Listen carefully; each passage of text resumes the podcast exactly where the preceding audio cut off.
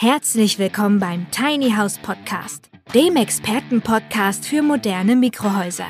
Von und mit Peter L. Pedersen. Wir bringen Ihnen die Vorteile von Minihäusern näher und sprechen mit Fachleuten aller Sparten. Und wir erklären Ihnen, welche baulichen, technischen und rechtlichen Voraussetzungen zu erfüllen sind, damit Ihr Traum vom Tiny House in Erfüllung gehen kann.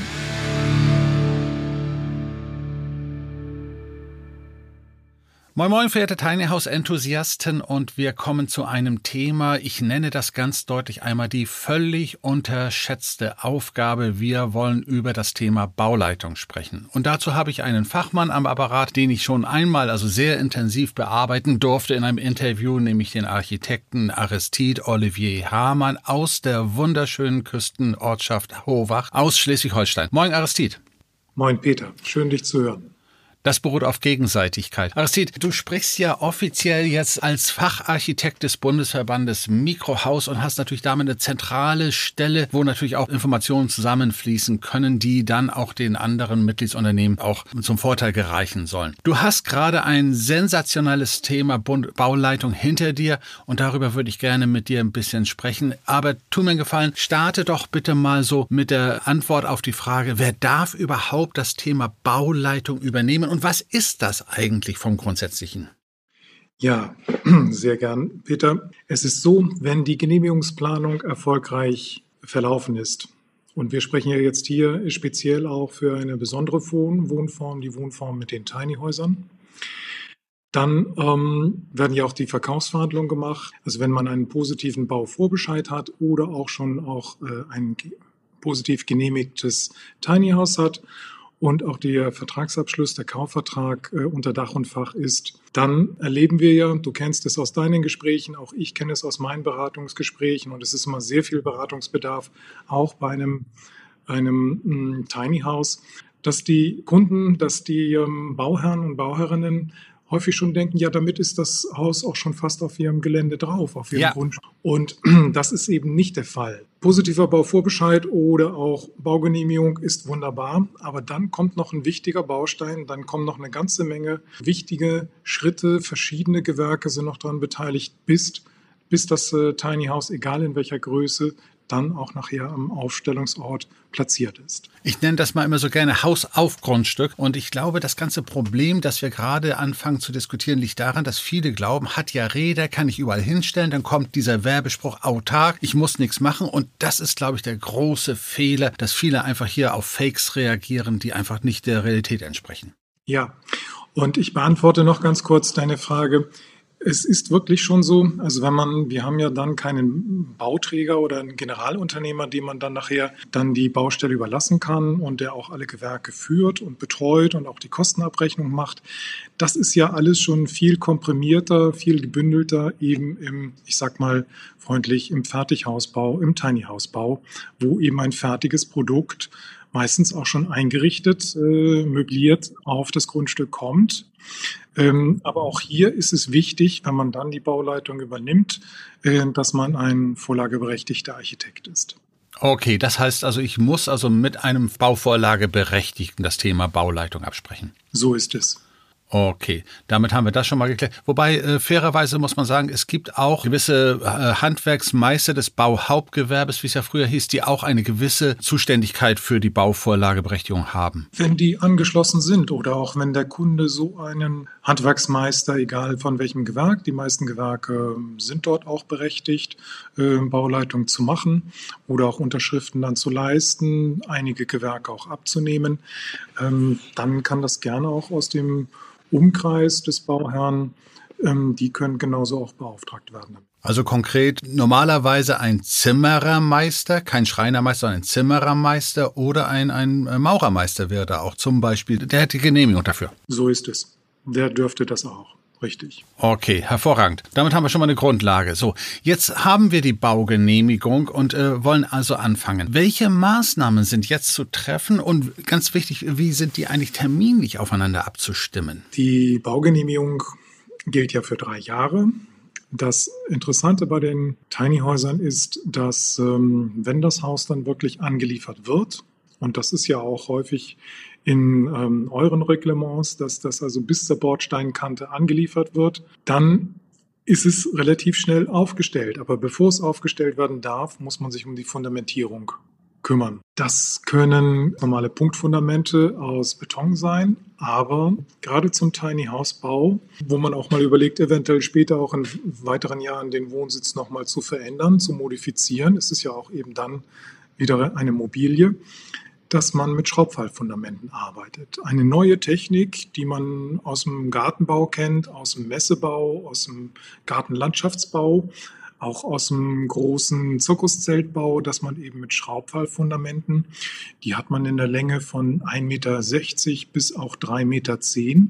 Man muss sich die wie große Implantate vorstellen, wie große äh, verzinkte Schrauben, die von einem Fachunternehmen dann in die Erde eingebracht werden für die kleinen Tiny Häuser, wo man vorher die Räder abgeschraubt hat und die auf einem Stahltrailer sind, kann man acht äh, Schraubfallfundamenten auskommen. Unsere größeren, bis zu 60 Quadratmeter großen Wohnflächen werden auf zwölf Schraubfallfundamente gesetzt. Das ist eine ganz wichtige Maßnahme, damit wir überhaupt ein, eine Grundlage, ein Chassis auf dem Grundstück, ob das nun der Vordergarten, Mittelgarten oder Hintergarten ist. Dazu komme ich aber auch gleich mal nochmal zu von der Straße weiter entfernten Grundstücken. Da haben wir noch eine besondere Herausforderung. Aber das ist notwendig, um das Haus erstmal sicher auf dem Grundstück äh, zu platzieren. Nun sollte man unbedingt darauf hinweisen, dass das ja nichts für die Do-it-yourself-Szene ist, nach dem Motto, ich nehme jetzt mal so einen Schraubenschluss und drehe die rein. Das sind ja richtig komplexe Dinge und da braucht man ein Ingenieurbüro, das es auch wirklich millimetergenau in die Erde hineinrammt. Korrekt. Also nochmal kurz zu der Checkliste, die wir dort auch benötigen. Großartig ist es, ähm, ob wir das nun in der Nordheide oder auch in Süddeutschland oder hier oben im Norden, Mecklenburg, Schleswig-Holstein platzieren das Haus wo der Aufstellungsort ist. Das wäre immer sinnvoll, wenn der Bauherr ähm, ein Bodengutachten hat. Mhm. Das haben nicht alle, aber es ist immer sehr hilfreich, weil anhand des Bodengutachtens können die Fachfirmen, die Schraubfallfundamente einbringen, schon relativ genau ihre Angebote kalkulieren, was sie dort für eine Bodengüte haben. Die Maschinen, ob das ein Handeindrehgerät ist oder der sogenannte Dumper, das ist ein kleines Kettenfahrzeug, wo also dann wirklich mit langsamen Umdrehungen diese Schraubfallfundamente in die Erde versenkt werden. Alles wird digital aufgezeichnet und anhand des gegengesteuerten Gegendrucks des Bodens, das wird alles aufgezeichnet, kann teilweise auch noch nachjustiert werden oder auch mit bestimmten Köchern gearbeitet werden. Da brauchen wir jetzt bei diesem Interview, bei diesem Podcast nicht zu tief in, in das Fach hineingehen. Wichtig ist einfach nur, Schraubfallfundament ist eine wunderbare Maßnahme, denn solltest du wirklich mal auch den Wohnsitz wieder verändern, das Tiny House wieder ähm, aufladen und weiterziehen, schraubt man diese Fundamente aus der Erde, verfüllt die Löcher und hat also eine minimal invasive Fundamentierungsarbeit. Das Lustige ist, die sind ja feuerverzinkt und die Hersteller geben sogar, ich glaube sogar lustigerweise 99 Jahre Garantie auf die wiederverwendbaren Dinger, ja. Ah, interessant. Da ja. ich. das ist gut zu wissen. Also man sollte dann die Fundamente irgendwie an die Kinder vererben, damit es auch sich wirklich lohnt. Ja, mal sehen, ob der dann auch den Stress bekommt, die Garantieansprüche nach 100 Jahren dann also hinzubekommen. Okay. Ja, ja gut. So, jetzt haben wir die Fundamente fertig, sind dann also wirklich Millimeter genau ausgerichtet. So, das reicht ja noch nicht. Wir gehen ja dann noch ein bisschen weiter. Also ich denke nur an die ganze Erschließung, Strom, Wasser, Abwasser. Richtig, ganz äh, wie ein Massivbau oder bei jedem anderen Neubau müssen diese Medien wie äh, Frischwasser, das Trinkwasser, wie auch die Abwasserleitung oder auch Regenwasser, das ist aber beim Tiny House relativ gering. Und der Stromanschluss, die müssen ganz normal auch zu dem Haus gelegt werden. Man braucht dazu also für das Trinkwasser und für das Abwasser mit den Stadtwerken zusammen ein, ähm, erstmal die ganzen Anträge. Das kennt man aber auch. Und dann äh, braucht man einen Tiefbauer dazu auch für den Stromanschluss. Das ist immer, sind verschiedene Schnittstellen zwischen den städtischen Servicefirmen, die diese Aufträge erledigen, oder auch dann Tiefbauern, Erdbauern, die man dann selbst engagieren muss. Okay, äh, das heißt aber, wir sollten auch gleich festhalten, wir reden über ein klassisches Wohngebäude und da herrscht Anschlusspflicht. Das heißt, das Thema autark irgendwo wild auf die Wiese stellen funktioniert, was die Anschlüsse angeht, ja nicht. Ich habe aber einen ganz besonderen Punkt immer, äh, das ist das Thema Abwasser. Es gibt ja die zwei Möglichkeiten. Einmal, entweder hat die Kommune eine Kläranlage, dann muss man sich ja mit Gewalt anschließen, das, man kommt nicht drum rum, oder man muss eine Hauskläranlage installieren, also eine Mini-Kläranlage. Das ist ja noch eigentlich noch eine besondere Aufgabe, oder? Das ist richtig. Also sobald wir in den Städten sind und wir haben ja auch verschiedene Aufstellungsorte in den Städten, da ist natürlich die ganze Infrastruktur vom Abwasser und der Oberflächenentwässerung, Regenwasser, das ist alles installiert und da gibt es Anschlusspflicht. In dem Bereich, wo wir mehr aufs Land gehen, noch nicht in den Außenbereich, aber mhm, Dorf, mhm. Dorfrandgebiete. Da haben wir, da können wir nicht immer damit festrechnen, dass dort auch schon Abwasserrohre und Kanalisationen in den Straßen liegen. Und dort ist es auch für die Bauämter ganz äh, normaler Usus, dass dort Kleinkläranlagen dann verbucht werden, dass man sagt, also wir stellen so etwas her auf unserem Grundstück, wir haben die Möglichkeit und werden dort unsere relativ minimale Abwassermenge in Kleinwasserkläranlagen äh, klären. Nun sollten wir sicherheitshalber, damit ja keiner das jetzt missversteht, sagen, solche Hauskläranlagen haben nichts mit irgendwelchen Plumpsklos oder Trenntoiletten oder Verbrennungstoiletten oder aus dem, äh, so, so Korpostoiletten zu tun, sondern es geht regelrecht um Kläranlagen, die auch von der Unterwasserbehörde zugelassen und geprüft werden müssen. Ich weiß, dass das ein sehr, sehr schwieriger Prozess ist, diese genehmigt äh, und dann auch umgesetzt zu bekommen. Hast du da schon mal Erfahrungswerte gesammelt? Ja, allerdings ähm, für die Bauanträge, die ich für die Landwirte hier in Schleswig-Holstein mache, ähm, das sind meistens Pferdehöfe oder auch landwirtschaftliche Betriebe. Ja, ja, klar. Die, ja, ja. die eben dann ihre Klärteiche haben. Die Klärteiche sind ähm, ganz normal so ähnlich wie Rück Regenrückhaltebecken und haben auch Überläufe. Bei einer kleinen Kläranlage, da hat man ja bestimmte Sickerschichten einfach, also dass das ganze organische Material einigermaßen geklärt wieder ins Grundwasser auch gelangt. Also das sind ganz organische Prozesse. Insofern habe ich Erfahrung und wenn, dann sind es größere Farmen, die sich dann auch dort auch ihr Regenwasser Dort gibt es keine Kanalisation und das muss eben dann entweder in die vorhandenen Klärteiche oder man muss Regenrückhaltebecken äh, dort anlegen. Das bleibt aber alles auf dem Gelände. Mhm. Aber das wird sehr genau geprüft. Also ich bin dann immer regelmäßig mit der Wasserbehörde auch in Kontakt und die achten sehr genau, dass die Kubikmeterzahl stimmt und dass da wirklich nichts verschmutzt und verunreinigt wird im Außenbereich. Das ist aber genauso auch in Dorfrandgebieten, ja.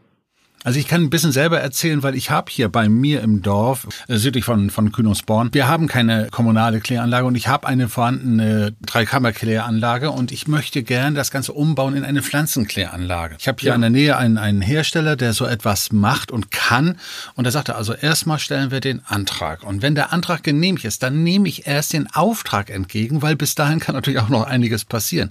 Und er hatte schon einiges erzählt, wie stressig das sein kann und wie genau auch solche unteren Wasser Wasserbehörden das nehmen, einfach aus umweltschutztechnischen Gründen. Also die Geschichte nach dem Motto, im eigenen Haus die, die Abwässer sammeln zu können und später auf die Erdbeeren im Garten zu schütten, das ist ja nicht der richtige Weg. Nein, ich danke dir auch dort für deine Gründlichkeit. Und äh, es ist aber so, dass wir auch in diesem sehr gut regulierten Deutschland, also gesetzesregulierten Deutschland, wenn die Behörden wollen und man eben sich auch, auch mit offenen Karten spielt, dann findet sich immer ein Lösungsweg. Also genauso auch bei der Abwässertechnik mhm. auch. Ja. Also ja. Ein ganz weiter wichtiger Punkt ist auch, das Haus ist ja jetzt schon beauftragt, es ist bezahlt, es wird angeliefert und kommt zur Bordsteinkante, aber dann auch die Fundamentierung ist abgeschlossen, die ganzen Medien liegen schon in der Erde. Und der Bauherr, ähm, man merkt dann immer, dass dann bei den Bauherren auch die Aufregung steigt, aber bei uns Fachbegleitern ja, ja, ja. natürlich auch. Aber wie bekommt man dann das Tiny House, ob es nun 25 oder auch 45 oder 60 Quadratmeter groß ist, ob es nun auf zwei oder drei Achsen auf dem Stahltrailer, wie bekommt man das jetzt nun auf das Grundstück? Im günstigsten Fall kann man es mit einem Traktor, mit einer Zugmaschine vom Tieflader runterziehen und auf das Grundstück hinaufschieben auch.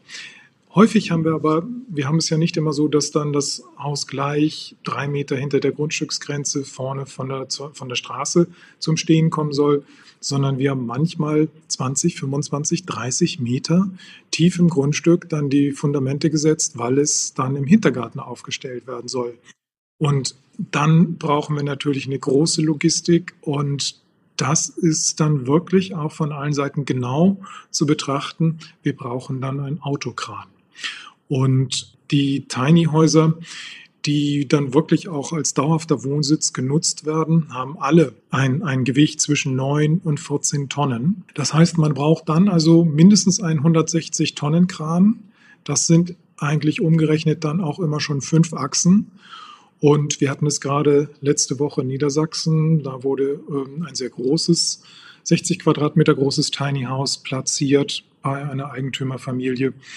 Und der Kran benötigte alleine noch einen weiteren ähm, Sattelzug mit einem Ballast von 45 Tonnen. Oh ja, ja, ja. Da, damit er diesen Hubweg sicher und heil erstmal für Mensch und auch die umliegenden Häuser, aber auch eben für das Haus selbst gewährleisten kann. Nun müssen wir, glaube ich, unseren Hörern erklären, wieso, wenn das so nur 14 Tonnen wiegt, warum soll ich einen 160 Tonnen Kran haben? Das Problem ist einfach, wenn ich es einfach so mit dem Arm hochhebe, ist ja eine Geschichte. Wenn ich aber den Arm ausstrecke, brauche ich viel mehr Energie und das ist eben das Problem, weshalb der exponentiell mehr Leistung haben muss, als das Haus ja wirklich wiegt. Das war ja nun also eine richtige Prozedur. Ich war auch vor Ort. Übrigens, wir haben ein Video gedreht mit mit äh, Drohnenaufnahmen. Ich verlinke dieses kleine Video auch in dem Podcast, in den Shownotes, nur für diejenigen, die sich dieses Spektakel einmal äh, wirklich live ansehen wollen. Also, welche Besonderheiten hast du denn dort erlebt, was da an Problemen an, aufkommen konnte? Wir haben manchmal die Schwierigkeiten, dass die Straßen oder die Straßenkreuzungen, selbst wenn die Bautsteinkanten tief genug liegen,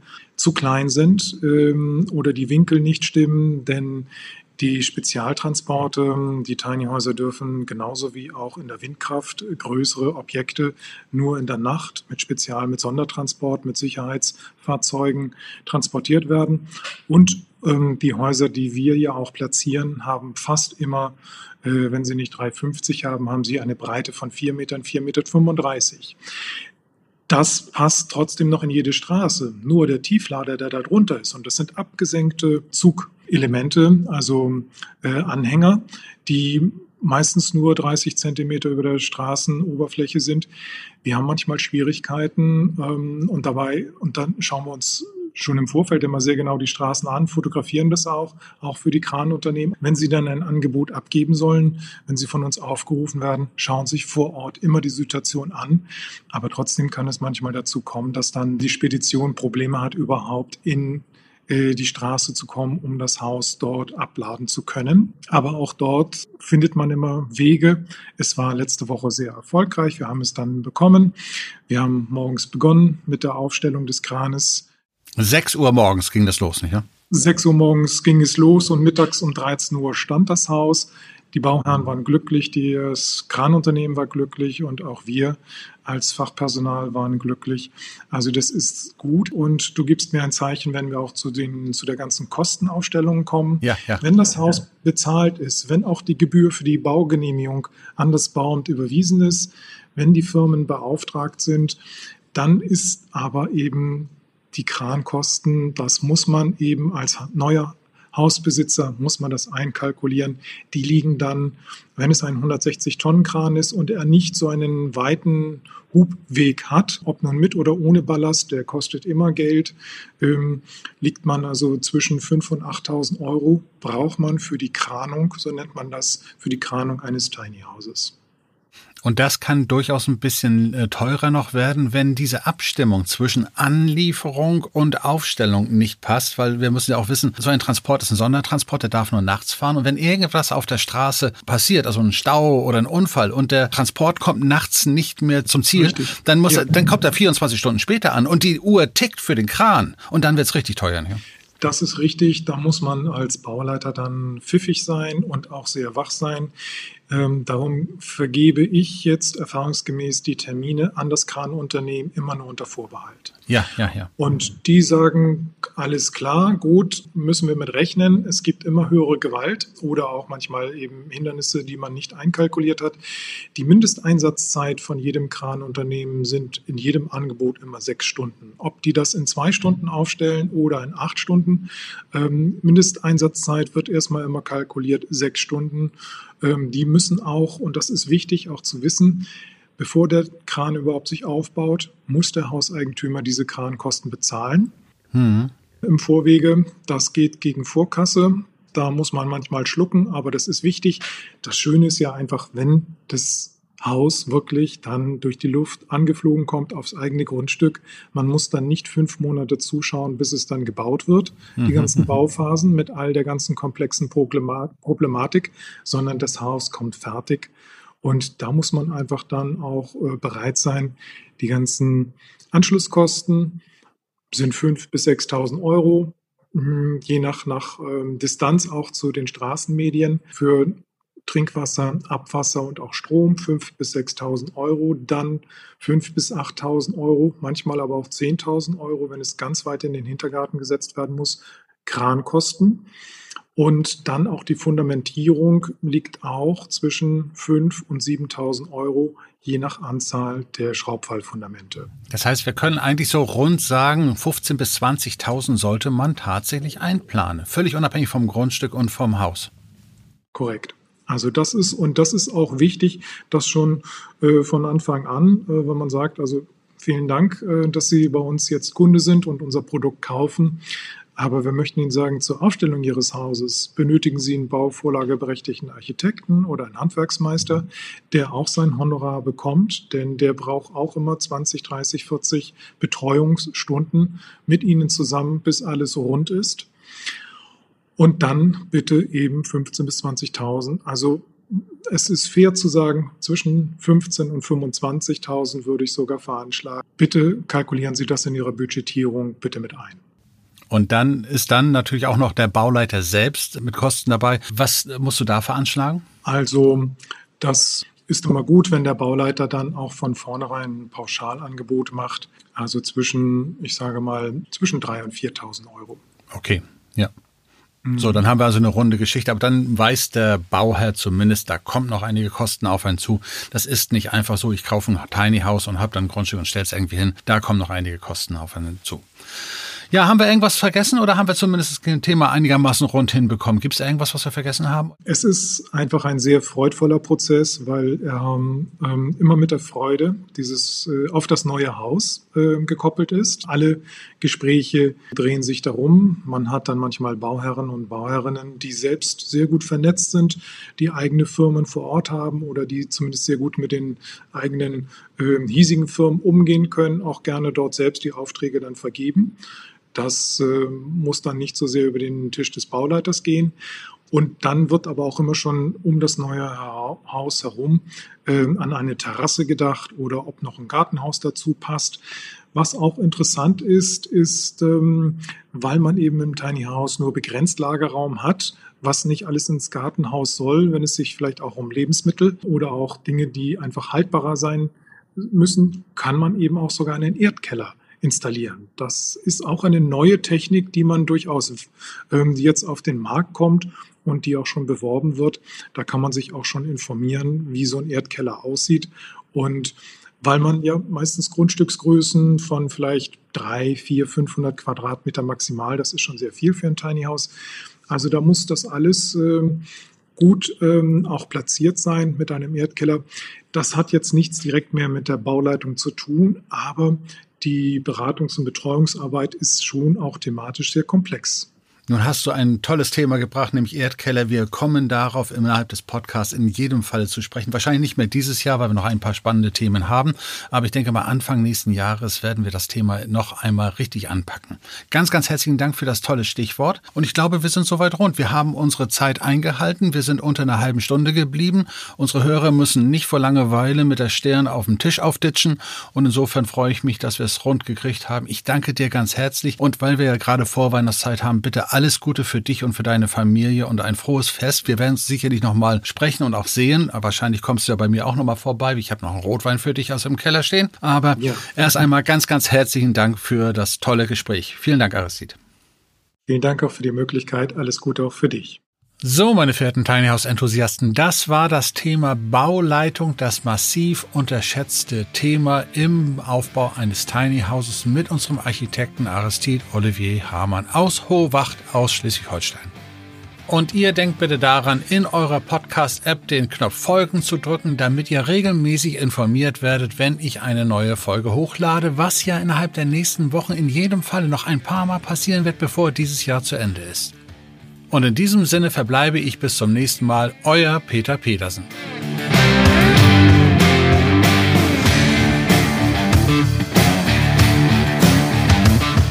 Der Tiny House Podcast ist eine Produktion der Berufsakademie Mecklenburg-Vorpommern in Zusammenarbeit mit der Rolling Tiny House GmbH. Wenn Sie mehr zu den Tiny Houses wissen möchten oder in einem Mini-Haus einmal Probe wohnen wollen, dann schauen Sie doch einfach auf www.rolling-tiny-house.de.